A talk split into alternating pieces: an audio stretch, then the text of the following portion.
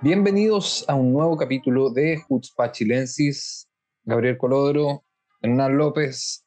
Estamos aquí para continuar una conversación que, si bien eh, son muchos los temas que se eh, que, llegan día a día, ¿cierto? Eh, hay una línea y hay, una línea que, digamos, que es permanente y es, todo en el marco de la guerra entre Israel y el grupo terrorista Hamas eh, y todo lo que conlleva, digamos, el, proceso de guerra que no ha sido solamente focalizado en un lugar, la franja de Gaza, sino que en distintos lugares del planeta, incluyendo incluso hasta Yemen. Así que vamos a empezar hoy día a conversar. Eh, nos, primero que todo, Hernán, ¿cómo estáis? Casi no te pregunto cómo estáis, a ese nivel.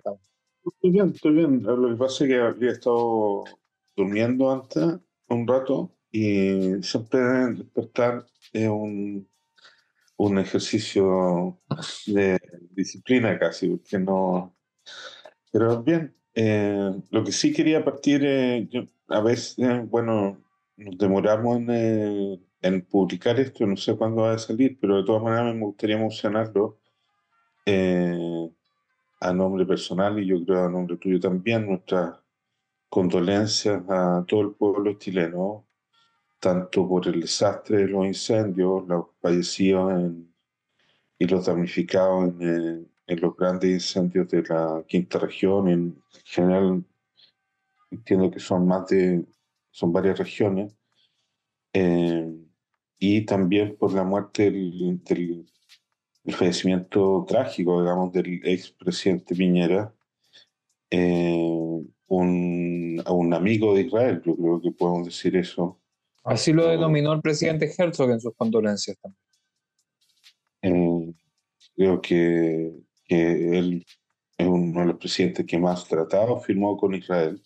Ah, sí. Eh, parte de su visita en la que eh, pues, em, manifestó, digamos, expresamente su amistad con nosotros, también con los palestinos, de, fue, digamos, una cierta ecuanimidad, digamos, también fue el presidente que, que reconoció el Estado palestino. Eh, así que yo, yo lo, veo, lo veo siempre como un aporte más allá de la, la, la distancia ideológica personal que yo puedo sentir o no con él, siempre me pareció una, en, su actuar como presidente, una persona muy ecuánime eh, en, eh, en, lo que se respecta a nosotros. ¿no? Entiendo que su vida fue más bien eh, no siempre tan dulce en, su relación con lo, por lo menos en la segunda administración con con los chilenos tocó un tema difícil, pero en, todo aquello que respecta con Israel y con los chilenos en Israel fue una, un presidente extraordinario. Así que mis condolencias por eso para todos los chilenos. Espero que no nos atrasemos tanto en la publicación. Claro, o sea, ya a esta altura. No, pero mira, yo creo que tienes razón en, varios sentidos. Piñera, hay, gente que no, no, no lee, digamos, el detalle de, por ejemplo, el reconocimiento que hace a Palestina. Cuando él hace el reconocimiento a Palestina, explícitamente, él, eh, digamos, la, declaración gubernamental, que es la que rige hasta hoy, es que el, los límites entre las fronteras entre los países, entre Israel y Palestina, deben ser eh, acordadas por las partes. No impone como si lo hace, por ejemplo, todo el lobby pro-palestino en el Congreso de Chile, en los proyectos de resolución, etcétera, no impone una limitación forzada y, digamos, ajena a la realidad hoy día, eh, sino que él específicamente reconoce la existencia del Estado palestino, cosa que es, o sea, nadie en, en, su sano juicio hoy día podría decir que la autoridad palestina no maneja un territorio específico y merece ese reconocimiento hoy día, pero eh, dejan claro eh, que las fronteras van a ser definidas por las partes al ser un conflicto no resuelto. Y, yo creo que eso tiene un valor súper grande eh, a la hora de, definir la posición de Chile frente a Medio Oriente, algo que se distancia mucho de lo que hace Boric. O sea, si fuese por el presidente Boric hoy día, prácticamente from the river to the sea, no existimos. Si pudiese quitarnos el reconocimiento también quizás lo haría. Eh, pero Piñera fue muy claro en eso.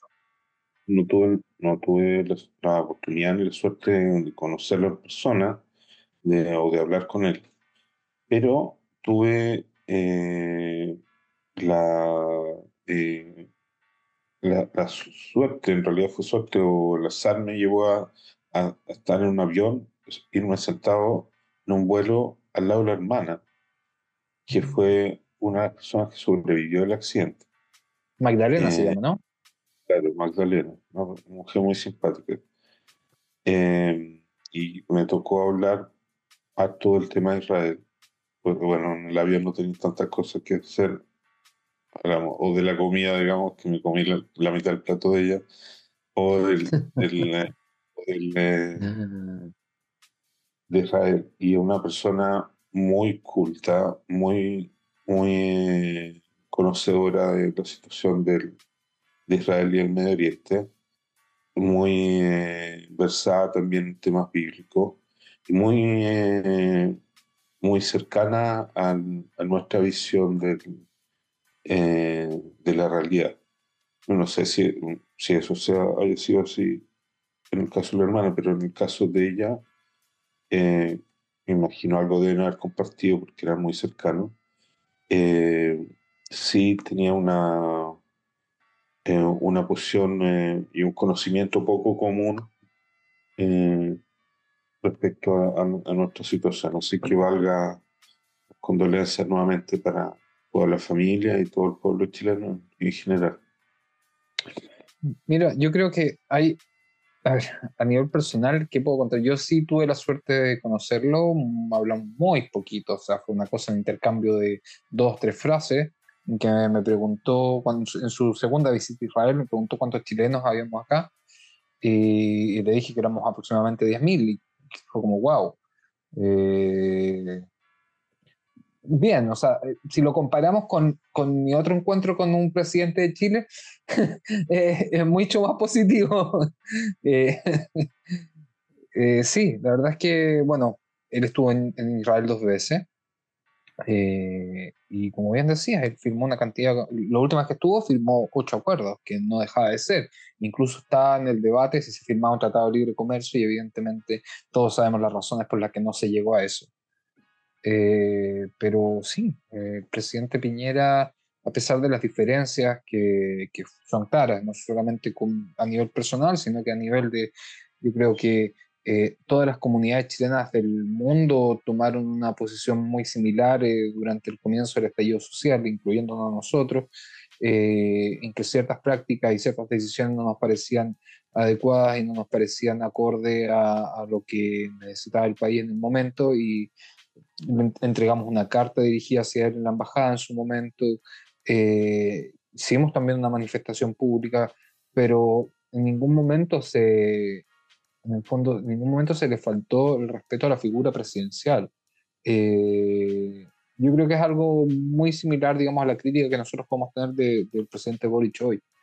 Eh, quizás no, no, en el mismo tema, obviamente, pero todo lo que nosotros podamos decir sobre, por ejemplo, las acciones de Boric que son específicamente contra nosotros y que nos afectan directamente en nuestras vidas, nuestro desarrollo como chilenos en el extranjero y como chilenos específicamente residentes en Israel, eh, van justamente en ese diálogo, en el diálogo ciudadano-autoridad.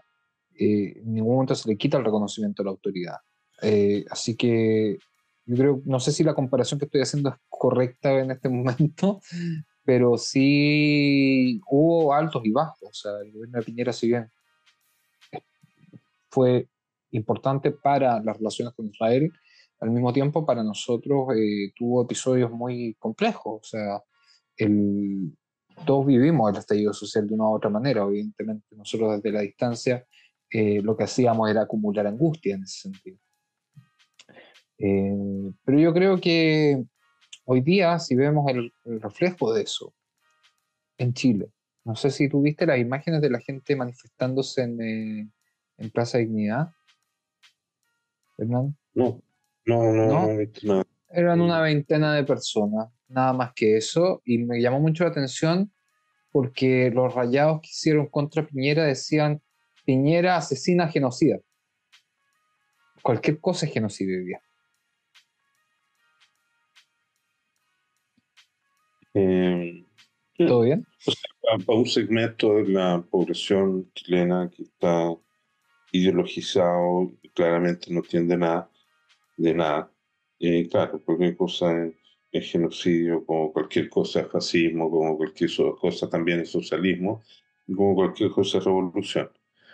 Em, pero no sé, no, no creo que tengamos que recordar al señor Piñera en función de, de esos pequeños grupos, sino más bien en, esa gestión amplia que trató de hacer como, como estadista, digamos, en sus dos años, en sus dos periodos, en todos sus años como político, digamos, yo, Piñera, yo creo que yo, sin, sin sacarle brillo al carnet, digamos, yo creo que toda la, toda, toda mi, desde mi juventud hasta ahora, eh, el nombre Piñera ha sido mencionado en algún tipo de análisis político, una persona que, para bien o para mal, siempre fue protagonista de la historia.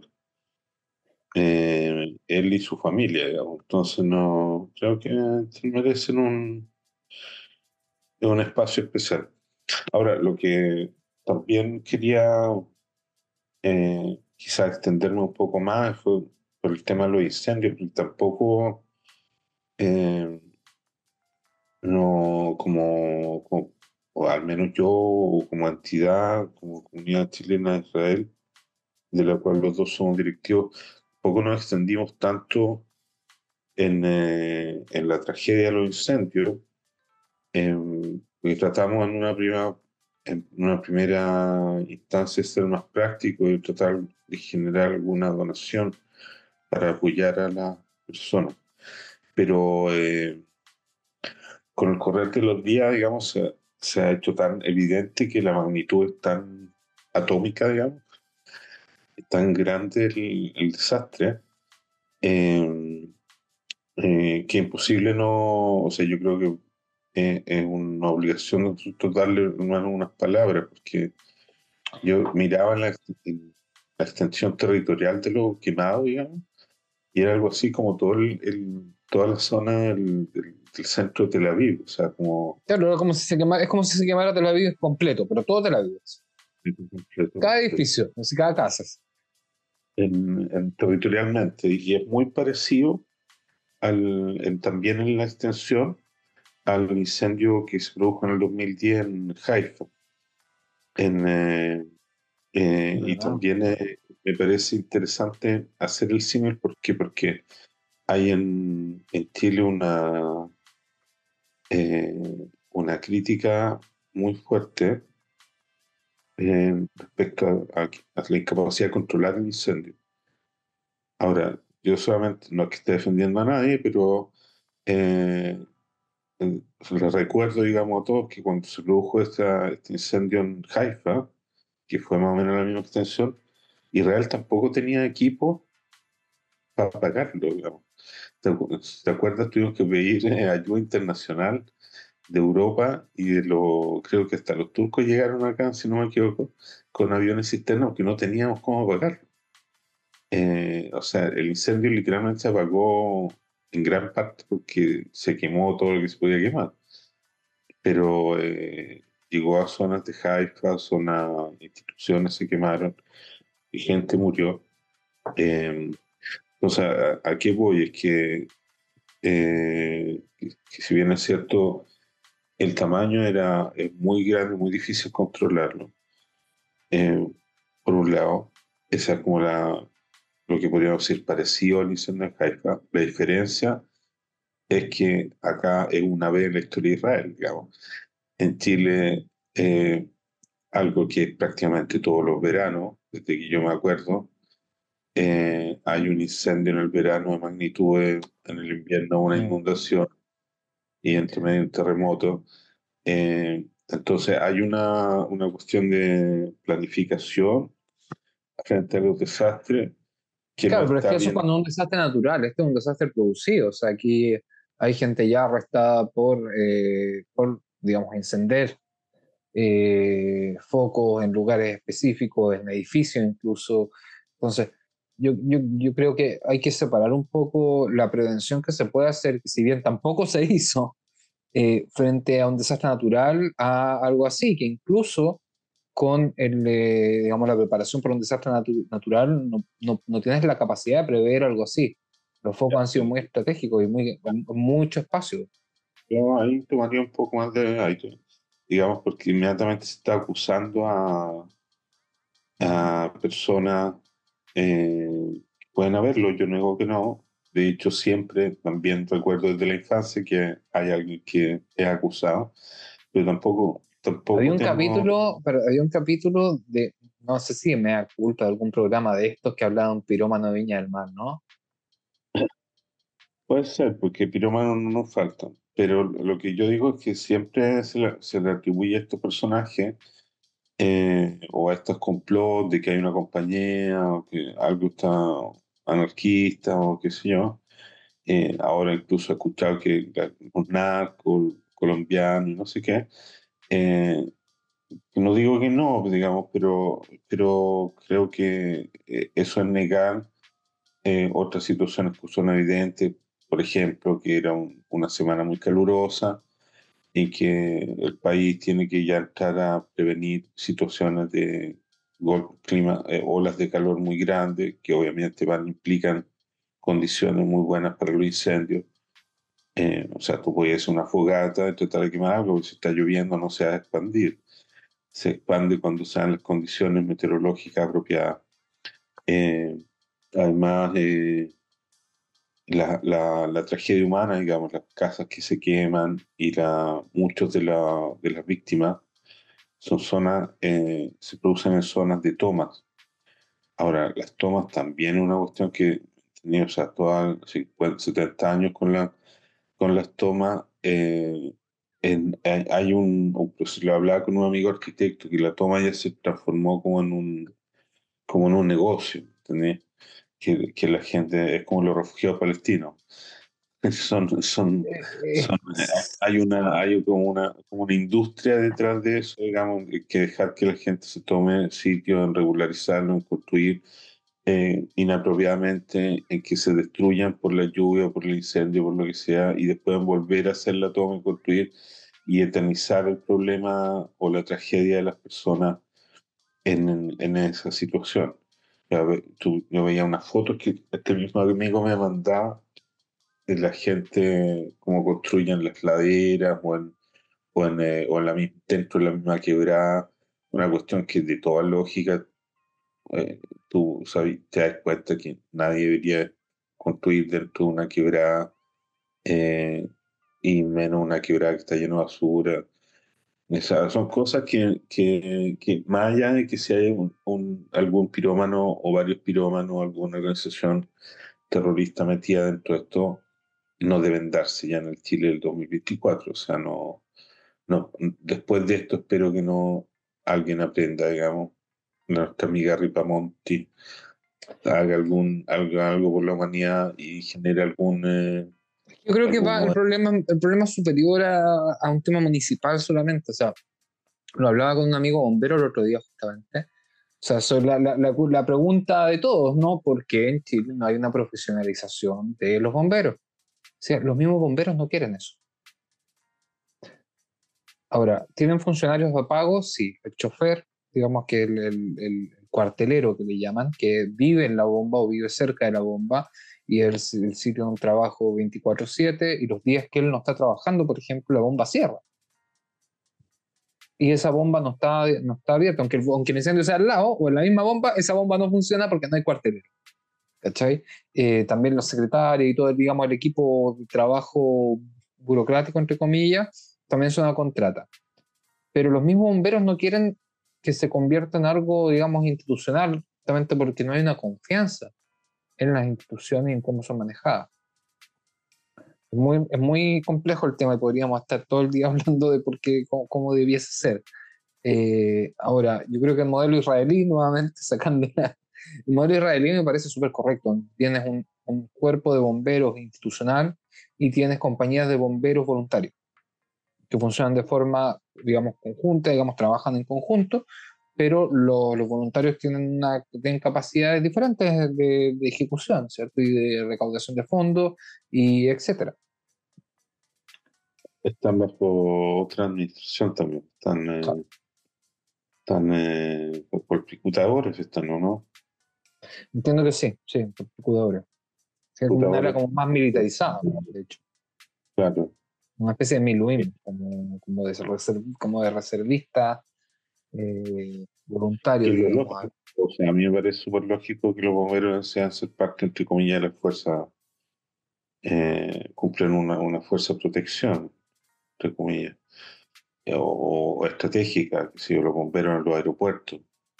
Tengo un amigo que es bombero en el aeropuerto, son el, funcionamiento de los aeropuertos en todo país es esencial. O sea, el, ese equipo bombero está protegiendo un lugar estratégico.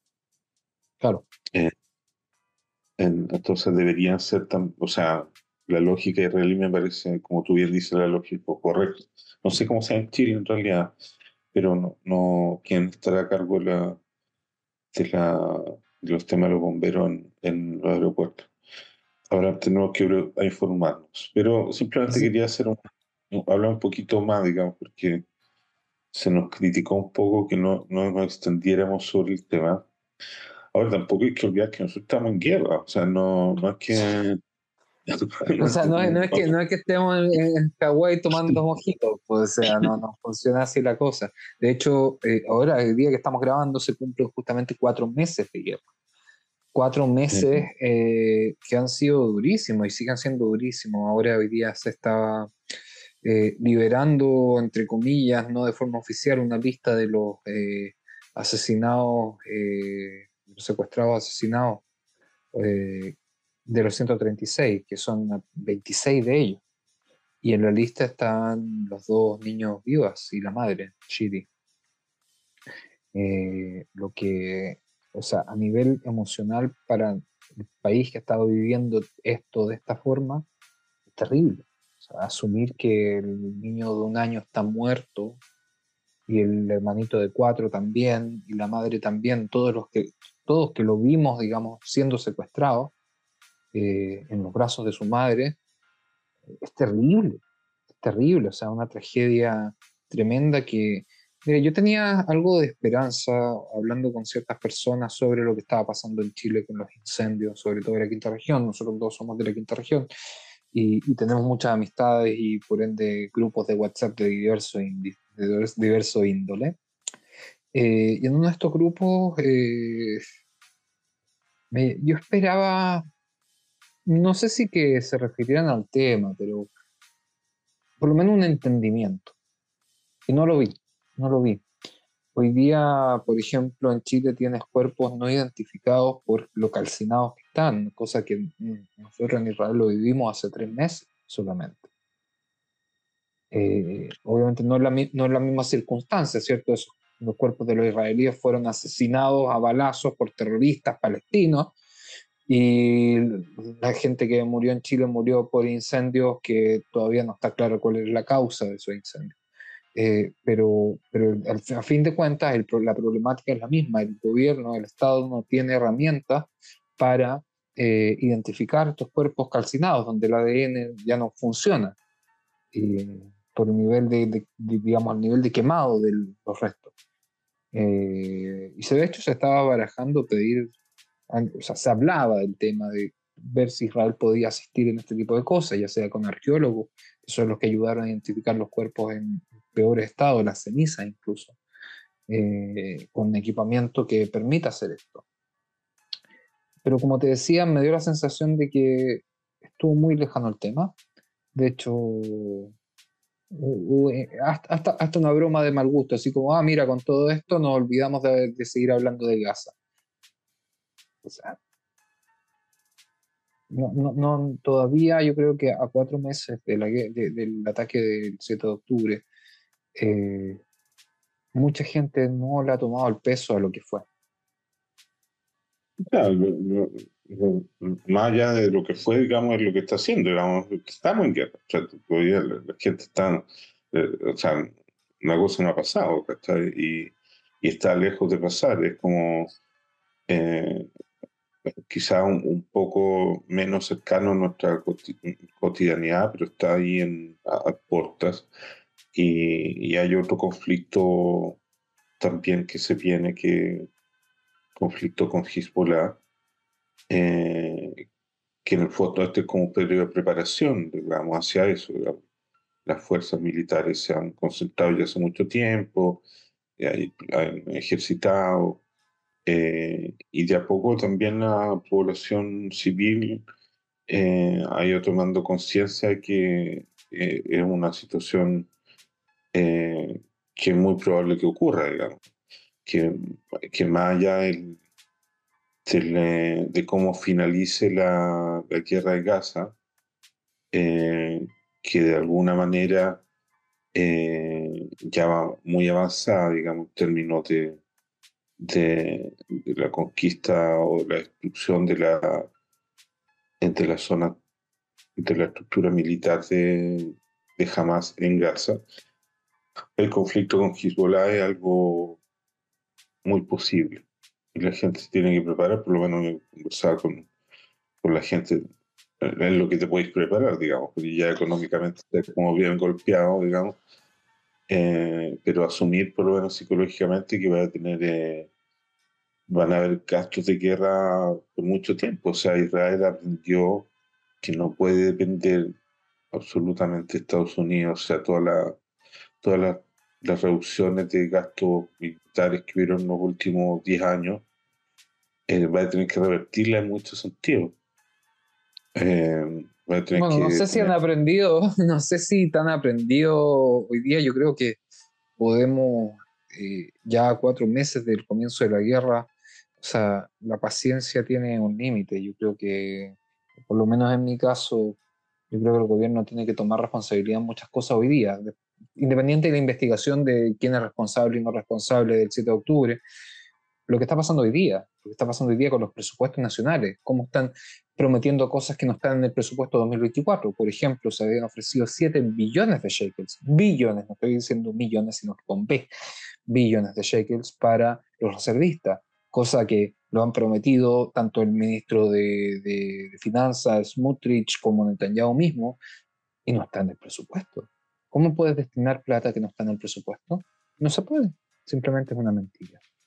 Y, y esa irresponsabilidad tan grande eh, se, digamos, es, más honda aún, es más honda aún. O sea, si uno ve, revisa el presupuesto nacional que se está votando hoy día, eh, o sea, 400 millones para el Ministerio de Asuntos de Jerusalén. O sea, tienes una municipalidad en Jerusalén. El mismo que fue ministro de Asuntos de Jerusalén por primera vez cuando crearon el ministerio, que era Nir Barkat, que fue alcalde de Jerusalén, decía que no era necesario un Ministerio de Asuntos de Jerusalén porque existía la municipalidad. Entonces, el pagar favores políticos, el pagar acuerdos de coalición en la situación que estamos es una irresponsabilidad tremenda, tremenda y siguen cayendo en lo mismo. Por ende, la confianza de la ciudadanía en que el gobierno va a saber manejar una crisis más profunda económica actualmente, ni siquiera estoy hablando de militar, sino de económica, es muy minoritaria. O sea, por lo menos a mí no me genera ninguna confianza que van a estar a la altura de saber manejar los presupuestos nacionales como corresponden, y menos en una situación de guerra prolongada. Bueno, este, el, eh, Ahí, yo creo que hay, hay, hay, que ver cómo se va dando la situación, porque el, la crisis política en la que estaba Israel antes del inicio de la guerra, obviamente no desaparece por el inicio de la guerra. Eh, simplemente se, se, se, atenúa por la, por la necesidad, el imperativo de la guerra. Pero yo creo de todas maneras Em, en la medida que el, el episodio 1, que es la guerra en Gaza, eh, ¿a cuál es el nombre? Se me olvida siempre el nombre que le dan. Espadas de hierro. Ah, le encanta los nombre Espadas de hierro, espadas de hierro en español, Flagot Barcel en hebreo. Bueno, en la medida que se cierra, ese, se va cerrando, no sé cuándo se va a cerrar, pero se va cerrando, eh, se va abriendo el espacio de crítica a, tanto a, la situación previa que posibilitó el 7, la tragedia, eh, que eso igual yo creo va a tomar a largo tiempo, porque eh, es un análisis especialista, no solo... No solo, una institución la que tiene que tomar responsabilidad, hay decisiones del ejército que también que todavía no están muy claras ni explicadas de por qué, en, cuanto a cuántas horas pasaron hasta que hubo una reacción eh, que permitiera rescatar a, a la gente que todavía está invadida por los terroristas. Ah, lo que pasa es que la información yo creo que hoy día está. Lo que pasa es que es la, las comisiones que pueden tomar sanciones, por ejemplo, o tomar decisiones correctivas. Eh, esas no me queda tan claro cómo van a funcionar, porque si tú lo comparáis con, eh, con el desastre de la guerra del 73, o sea, pasamos 40 años analizándolo, digamos. Está bien, pero se hizo un juicio. Claramente, claramente no lo corregimos, digamos.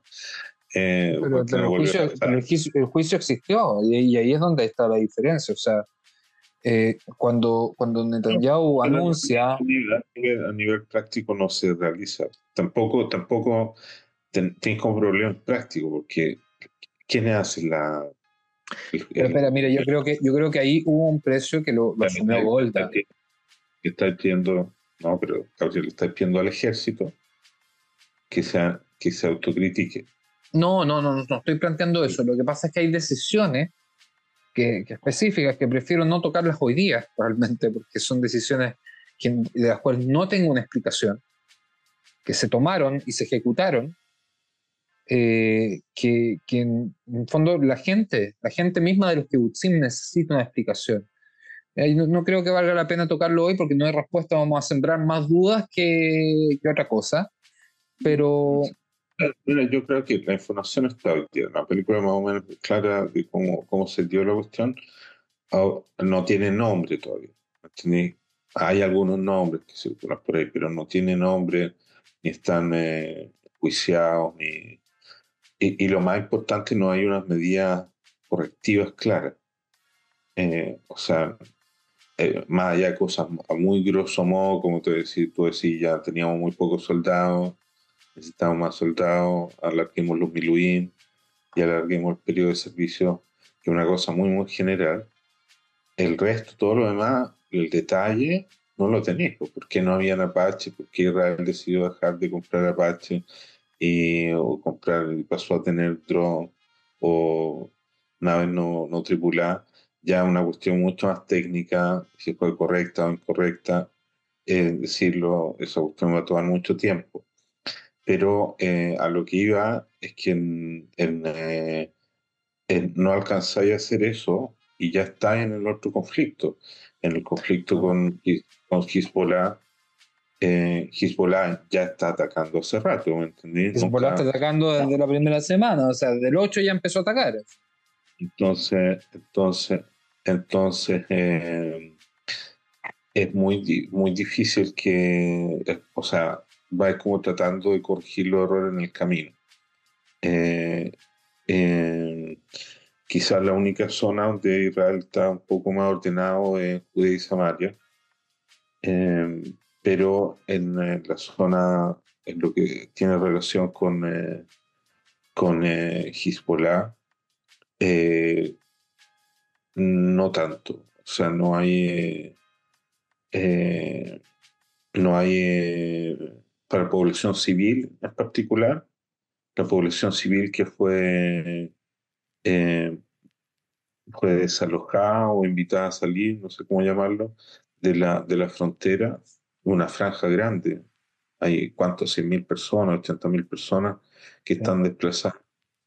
Todos lados, o sea, eh, esa gente está viviendo hoy día entre Jerusalén, Tel Aviv, Yamamela, etcétera, o sea, lo que pasa es que lo que voy es que su situación no es mejor que la de hace cuatro meses.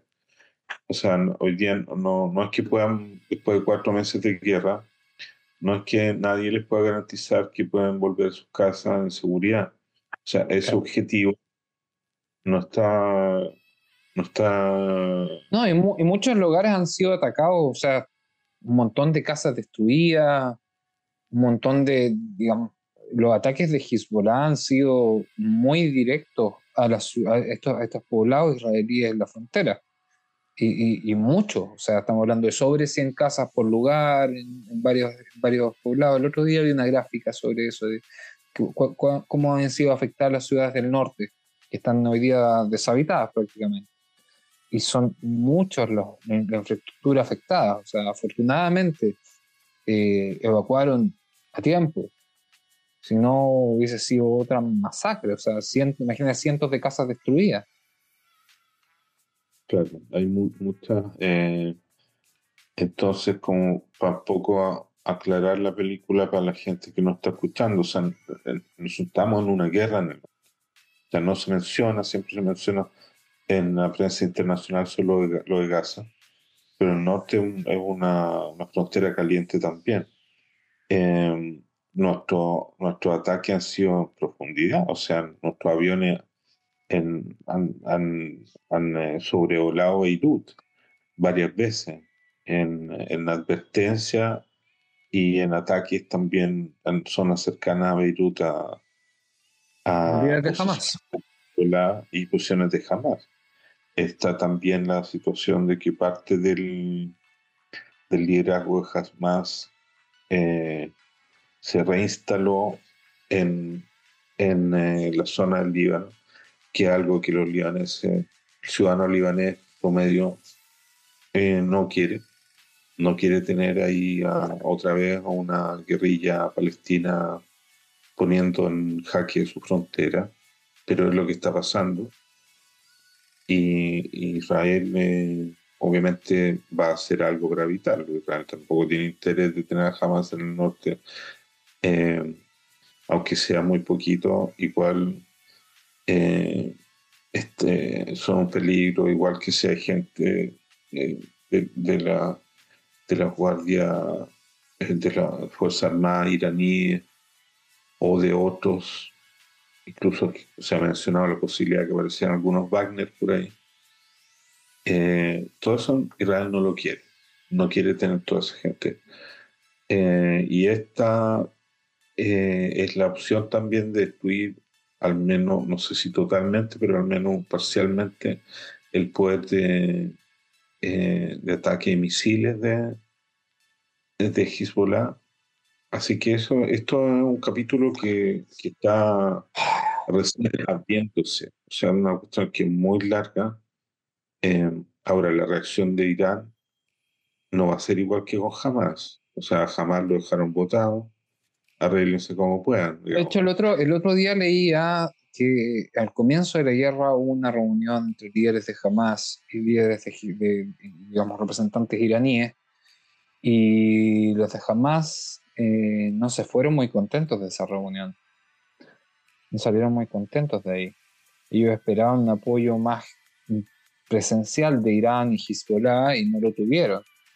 Eh, ahora, yo creo que hay, una un problema grande que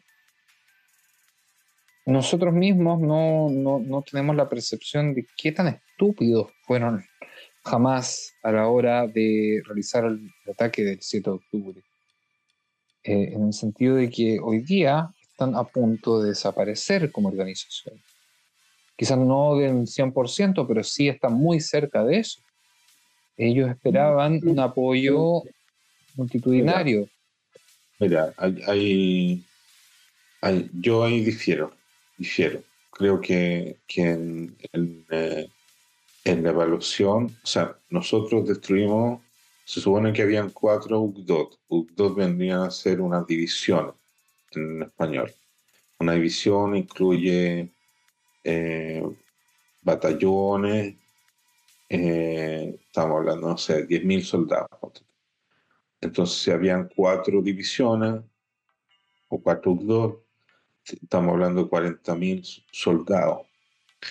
Ahora, de esos soldados, ya vimos en la práctica que habían soldados que eran muy fieros, o sea, hay que reconocer que ellos hicieron un combate eh, muy valeroso. O sea, no fue un enemigo fácil. Eh, especialmente con el uso de estos eh, eh, RPG, ¿cómo se llaman? Eh, sí, los, los antitanques, la bazooka. Los antitanques, o sea, mi hijo me diga, mi hijo me decía, estos son los campeones mundiales del tiro con RPG, porque realmente son buenos en eso. Em, de las cuatro, destruimos, según el ejército, dos. Bueno, se entrenaron en Irán, o sea, no es que no recibieron ningún entrenamiento profesional. No está bien, pero digamos de cuatro eliminamos a todos, o sea, no eliminamos a cuatro, eliminamos a todos. Eh, ahora, los que quedan, los que quedan también lo conversaba con, con otras personas, los que quedan quizás son los menos capacitados, eh, los que los menos valientes, digamos, los que, los que murieron en combate son los más valientes. Entonces a lo mejor ahí, pero eh, los debilitamos, pero todavía le quedan la mitad de los soldados. Y bueno, de hecho, Galant, Galant decía hace dos días solamente, me llamó mucha atención como que diera datos, que no, nunca da datos Galant. Y decía que eh, habíamos eliminado o herido de gravedad a la mitad de los combatientes de Hamas, de los, de los Hamas, digamos, la gente de Hamas con entrenamiento militar. O sea, quiere decir que queda la otra mitad. Ya, es que es un, es un golpe serio, pero no lo estamos eliminando. Ahora, desde el punto de vista de ellos, que, que, es algo que también se ha hecho muy popular en el análisis, tratarse de poner en el punto de vista de ellos y no en el análisis ante nosotros ellos han sido el único fuerza árabe exitosa en atacar a Israel, en, invadir a Israel. Entonces, para, la, narrativa de ellos, no están derrotados. O sea, eh, para ellos, si ellos sobreviven, eh, ganaron. O sea, nosotros dijimos, Netanyahu dijo, Vamos a matar a Sinuar y a todos sus secuaces. Vamos a rescatar a todos los secuestrados. Y vamos a destruir toda la infraestructura militar de, Hamas. Destruimos la mitad nomás de la infraestructura. No rescatamos a ningún secuestrado, a una, digamos, que se rescató sola, prácticamente. Eh, y eh, no matamos. Mira, yo, yo, creo, yo creo que los acuerdos también implicarían rescate. O sea, yo, yo, yo sí en eso creo, que, creo que sobre todo Netanyahu tiene que tener, eh, eh, él sabe que va a pagar un precio por, por, acceder dentro de su posición.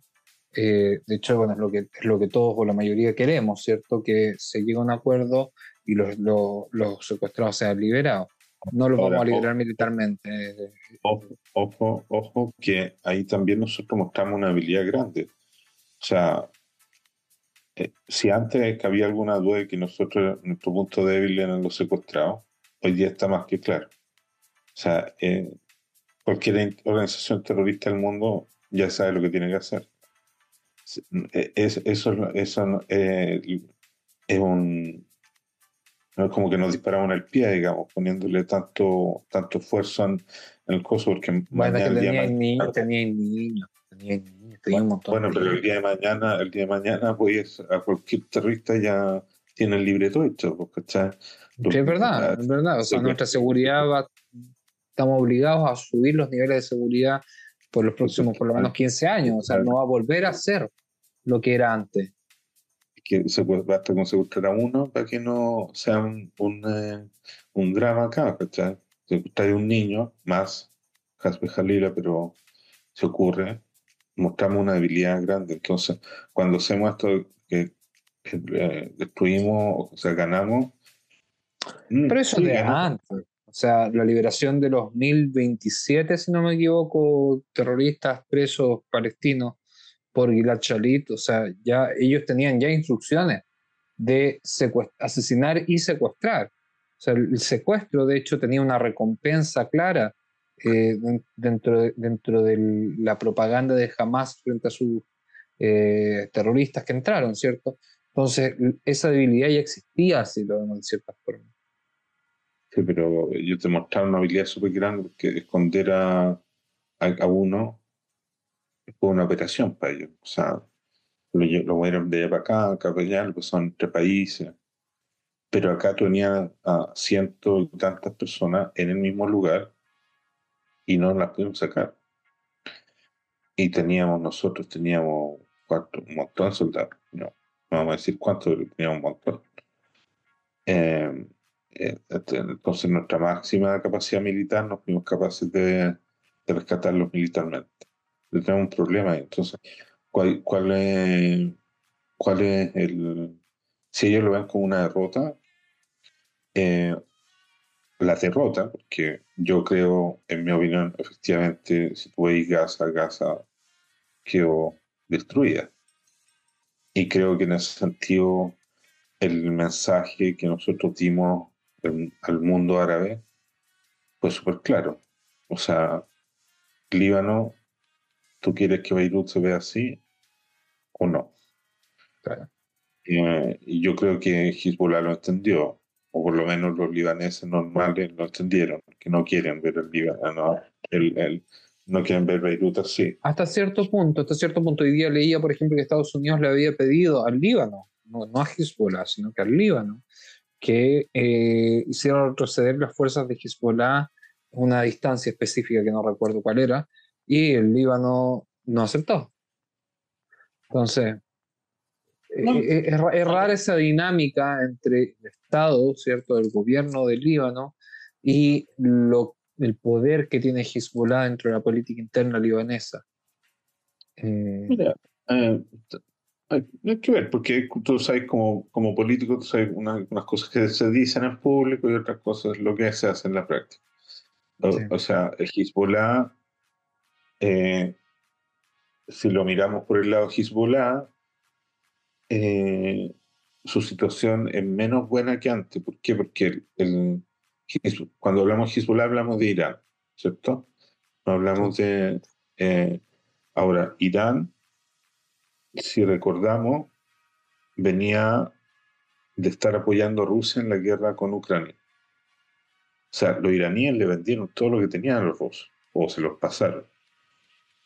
Entonces, su provisión de, eh, de armamentos de recambio para Hezbollah, si Hezbollah iniciara un conflicto total con Israel mañana o ahora, tendría como una maná primera, como una, como una, una primera vuelta, digamos, de ataques con Israel.